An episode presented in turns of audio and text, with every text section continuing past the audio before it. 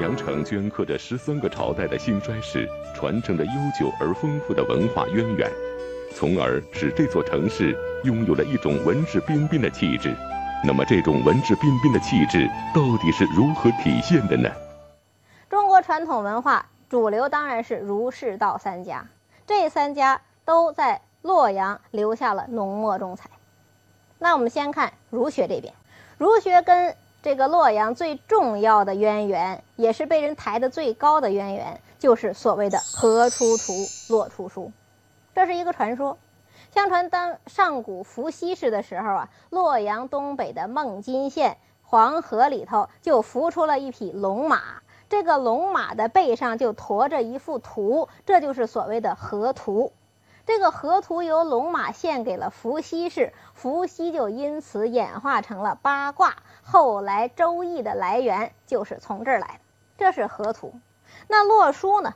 洛书是说在大禹的时候。洛阳西边的洛宁县，在洛河之中浮出了一个大的乌龟，乌龟背上驮着一部书，这个就是所谓的洛书，洛水中出来的书嘛。那么这个神龟就把洛书献给了大禹，大禹就依照这书里的方法治水成功了，同时划分天下为九州，同时呢又设立九章大法治理全国。所以，因为有这样两个故事，这样两个跟中国文明的基本精神、跟中国文明的源头密切衔接的故事，所以《易经》里就出了这么一句非常著名的话，叫做“河出图，洛出书，圣人则之”。圣人取法的就是在河洛大地上出来的这种文化蓝图。那我们知道，现在学者有一个认定，说中国文化的基本精神是儒道互补。我们讲儒家，那道家呢？其实，在洛阳有一个传说，特别好的就说清楚了什么叫做儒道互补。说当年在周啊东周的时候，孔子呢曾经得到他所在的国家鲁国国君的支持，到周朝东周的国都洛阳来，去学礼，跟谁学呢？他是问礼于老子，老子是道家学派的创始人，也是当时国家图书馆的馆长。孔子作为啊名义上的藩邦之一的这个文化工作者，到国家图书馆去找老子，跟他问什么样的东西叫做礼，我身上还欠缺什么？那老子跟他聊了一会儿天之后，跟他讲啊，说君子盛德，容貌。若愚，去子之娇气与多欲，态色与淫志，世皆无益于子之身。什么意思呢？其实他就讲了一个道理：大智若愚，一个人应该戒骄戒躁。那么孔子听完老子这番话，觉得很受教育，出门就跟自己的学生讲说：“老子啊，是一条乘风云而上天的龙！”这就是。儒和道的交流啊，是当时世界顶尖学者的一次对话呀。那儒道互补的精神，应该说在这个时代就已经奠定了呀。这是我们说道。那再来看佛教，佛教传入中国是在东汉，东汉后期，东汉明帝的时候，就是公元六十五年，明帝呢梦见一个金人，一个浑身闪着金光的人。他不知道这人是谁，请来醒来之后寻求别人给他解梦，解梦的人呢就说这是西方的佛祖，是一个有灵异的人。那明帝一听说我梦见了西方的佛祖，那我应该去求一求佛祖的大法，所以他第二天呢就派了十八个使臣去西方去求法去了。两年之后，求法的这些人回来了，带回了两个天竺的高僧，还带回了所谓《贝叶四十二章经》一部佛教经典，还带回了佛像。这些东西都是由白马驮回来的，所以这个白马也就被认为是一个很灵异的东西了。那么后来明帝就在洛阳。啊，给他们修建了一座白马寺，白马寺前就啊矗立着这样的一个白马的形象。大家今天到白马寺还能看到那匹白马。那当然，后来我们知道唐僧取经也有一个小白龙，其实这个故事的源头就在这里了。那么随着佛教的东传，佛教也就逐渐实现了中国化。就拿我们啊知道的洛阳龙门石窟最重要、最具有代表性的那尊大佛——奉先寺的卢舍那大佛而言，这个佛是何等的伟大呀！我无数次去看卢舍那大佛，看一次震撼一次。为什么呢？它不仅仅是神圣的，它还是美的；它不仅仅是庄严的，它还是慈悲的；它不仅仅是属于宗教的，还是属于我们每个人的理想。我不是佛教徒，但是我每次看到卢舍那大佛，我会有一种神圣感，甚至有一种皈依感。被称为中国哲学思想基础的儒释道。如此和谐地交汇在洛阳这座千年古城的历史之中，那么在彰显中国传统文化的文学创作上，千年古都洛阳城又为我们留下了哪些传奇呢？不是有一个说法叫做“汉魏文章半洛阳”啊？“汉魏文章半洛阳”怎么讲？我想讲一个例子就够了，讲三曹父子就够了。三曹父子已经足够告诉我们什么叫做“汉魏文章半洛阳”。说到曹操，大家都知道是大政之家，可是谁不知道他的那首诗呢？老骥伏枥，志在千里；烈士暮年，壮心不已呀。曹操之后是他的儿子曹丕，曹丕那谁不知道他的燕歌行呢？秋风萧瑟，天气凉，草木摇落，露为霜啊。讲一个思妇怀念远方的丈夫。感觉曹丕是一个很多情的人，可是多情的人有无情的一面。历史记载，他是非常虐待自己才华横溢的弟弟陈思王曹植的，甚至有的说法说他逼曹植七步成诗。啊，本是同根生，相煎何太急嘛。我们很小就知道这个故事。煮豆燃豆萁。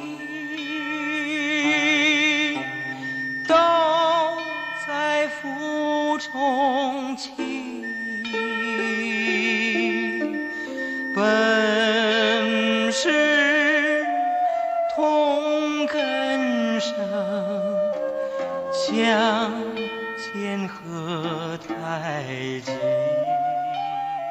可是不管怎么说，不管这些人个人情感如何，人格如何，我们知道三曹父子，他们代表的叫做建安风骨啊。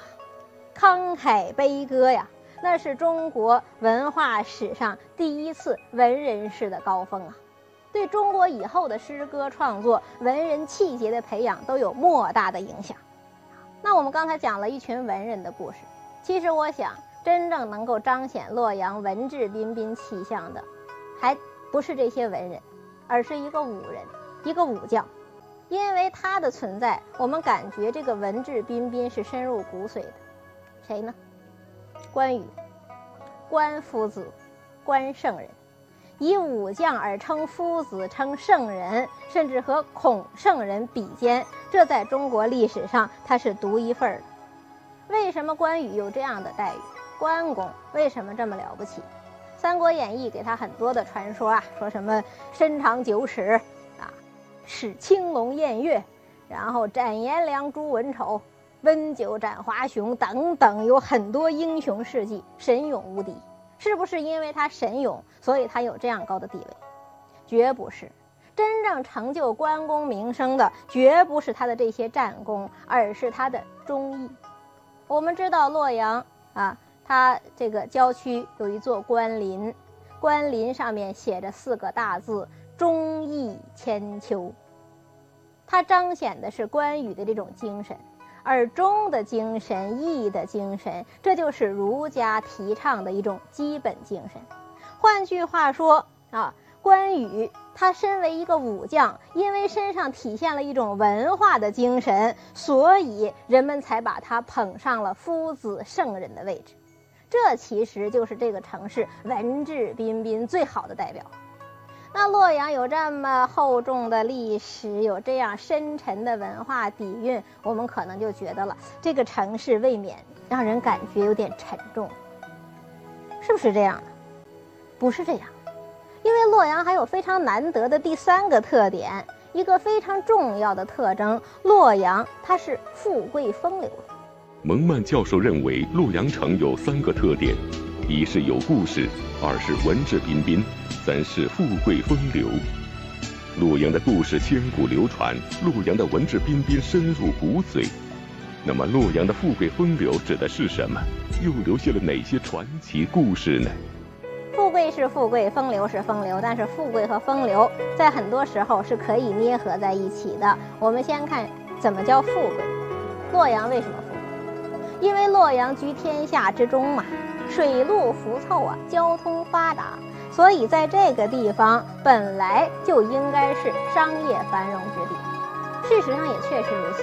中国古代第一个理财家叫做白圭，就是洛阳人。白圭经商的一个原则，大家一定清楚是什么呢？人弃我取，人取我予。那当然，我们可以说白圭他是一个富而好礼的人，他富的有文化，富的有门道。那我们再讲一个洛阳的富人，大家可能就觉得这个人呢，规格不那么高了，他不太好了。这个人是谁呢？这个人是一个著名的富豪，名字叫做石崇。石崇留下来的故事太多。石崇没事整天跟别人斗富，怎么样斗？《世说新语》这本书里记载了好多他的这个斗富的故事啊。比方说呢，他用蜡烛煮饭。但是啊，石崇斗富真正斗得厉害的还不是这些小事儿。他有一次跟皇帝斗上了，晋武帝。晋武帝当时呢。他收到了一种进贡的布，叫做火浣布。火浣布怎么样清洁呢？是放在火里去烧，而不是放在水里去洗。这个对于中国古人来讲可是太神奇了。所以呢，晋武帝得到火浣布之后啊，就特别急于让所有人都知道他多么有本事，得到了多么好的东西。国家除了他之外，最有本事的、奢侈品最多的应该是石崇了。所以晋武帝呢，就穿着一身火浣布做的衣服去找石崇了。石崇怎么样？他怎么跟皇帝斗？他自己穿着一身普通的衣服出来了，但是他搞了五十个奴仆，这五十个奴仆人人都穿一套火浣布的衣服。那你想，那晋武帝能不生气吗？你跟皇帝斗富，这不是找死吗？那当然呢，石崇啊自己找死，也不是一次两次。石崇的爱妾叫做绿珠，绿珠是一个美女，石崇用十斛珍珠把她买来的，每天在这看她唱歌跳舞。凡是来了重要的客人，都让绿珠在这儿啊来歌舞诱酒。凡是见到绿珠的人都会觉得失魂落魄，回家再看黄脸婆就都不行了。绿珠的名气越来越大，大到什么程度？被皇室知道了。当时有一个赵王叫做司马伦，后来就找了一个借口，派人去求娶绿珠，跟石崇讲，请把绿珠献给我。石崇当然不干，那所以赵王伦后来就弄了一个阴谋，把石崇就给陷进去了。陷进去之后呢，就要杀他。这时候啊，石崇就对绿珠讲，说我都是因为你呀，我因为你而获罪呀。那么绿珠怎么样回答啊？主人的这句话呢，绿珠流着眼泪说：“愿笑死于君前。你不是因为我获罪吗？你不是要为我而死吗？我请求死在你的面前。”然后从高楼之中一跃而下。石崇想拉都来不及了。石崇其实蛮有文化的，他也是一个很风雅的人。他有一座名园叫做金谷园，金谷园在中国古代历史上大名鼎鼎，算作洛阳名园之首。我们现在讲名园，其实大家一般都想苏州园林呢。其实，在啊宋代以前，洛阳的园林才是天下第一字号。那在洛阳的这些园林之中，金谷园又是 number one。金谷园是什么情况？石崇自己写过一段话啊，叫做《金谷园诗序》，他是这样描写自己的这个园林的。他说呢，有别庐在河南县界金谷涧中，去城十里，或高或下，有清泉茂林。种果竹柏，药草之属，金田十顷，羊二百口。那一听这样的描写，可能觉得很一般啦。很多园子可以达到这个境界了。那金谷园为什么赫赫有名啊？金谷园里最重要的是，它汇聚了一批文人呐，所谓金谷二十四友啊。石崇当时把国家最有名的一些文人，像潘岳呀、陆机呀这样的人都请到了自己的金谷园之中，和他们交友。这些人一共是二十四个，所以叫做金谷二十四友。他怎么跟这些人交往？他说呢，我们在一块儿，或者是啊登高临水，或者是列坐水滨，反正我们坐在自己喜欢的地方，然后就开始各自写自己的诗来抒发自己的情感。如果谁写的不好的话，就罚酒三斗。这是一个风雅的事情啊。金谷二十四友是金谷园得以出名的一个非常重要的原因。富贵之地，风雅之区。洛阳的富贵风流不仅仅体现在当时洛阳人的富有和风雅上，更重要的是，因为洛阳的牡丹。唯有牡丹真国色，花开时节动京城。为什么洛阳人如此敬重牡丹？关于洛阳牡丹，又有哪些传奇的故事呢？牡丹花，花形硕大，而且花色娇艳。非常符合洛阳人对于富贵风流的审美追求啊，所以一下子成了洛阳人最喜欢的一种花了。洛阳所有的牡丹品种之中，有一个在文学上名声很大，就是所谓焦骨牡丹。焦骨牡丹能够有那么大的名气，关键是它和历史上一个名女人武则天联系在一起了。当年武则天啊还在长安的时候，有一天忽然啊觉得自己的威风大得不得了，可以管天管地了。所以他在冬天，在严冬之中，他就对所有的花下了一道命令，啊，说呢：明朝游上苑，火急报春枝，花须连夜发，莫待晓风吹。说我明天要到园子里，到花园里看看。我现在告诉你们这些花神，明天你们赶快开花，千万啊不要等到早晨，你夜里就赶快给我开就行了。据说花神很害怕武则天，于是都纷纷的开了。可是唯独牡丹花的花神不信邪，他说：“我的生长是有自然规律的，不能你叫我开我就开。”好，第二天百花争艳，唯有牡丹花还是含苞在那里。那武则天一看自己的权威管不到牡丹花，非常的生气，一把火把这个牡丹的这个花杆都给烧焦了，然后把牡丹花贬往洛阳。故事是不是真的？故事一定不是真的。但是故事的精神是真的，就是说呀，文弱之中的刚强，才是最可畏惧也最可尊重的精神。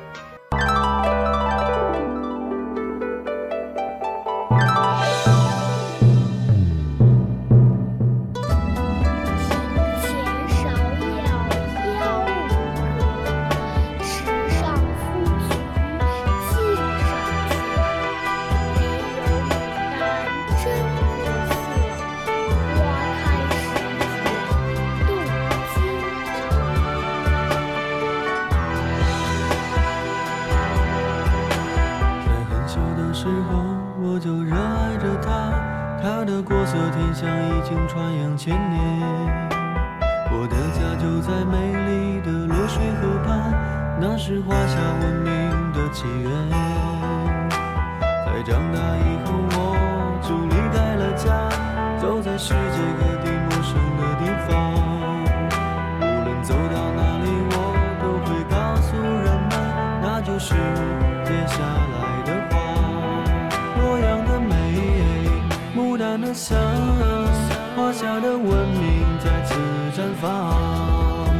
水的美，家乡的水，古老的城市重新出发。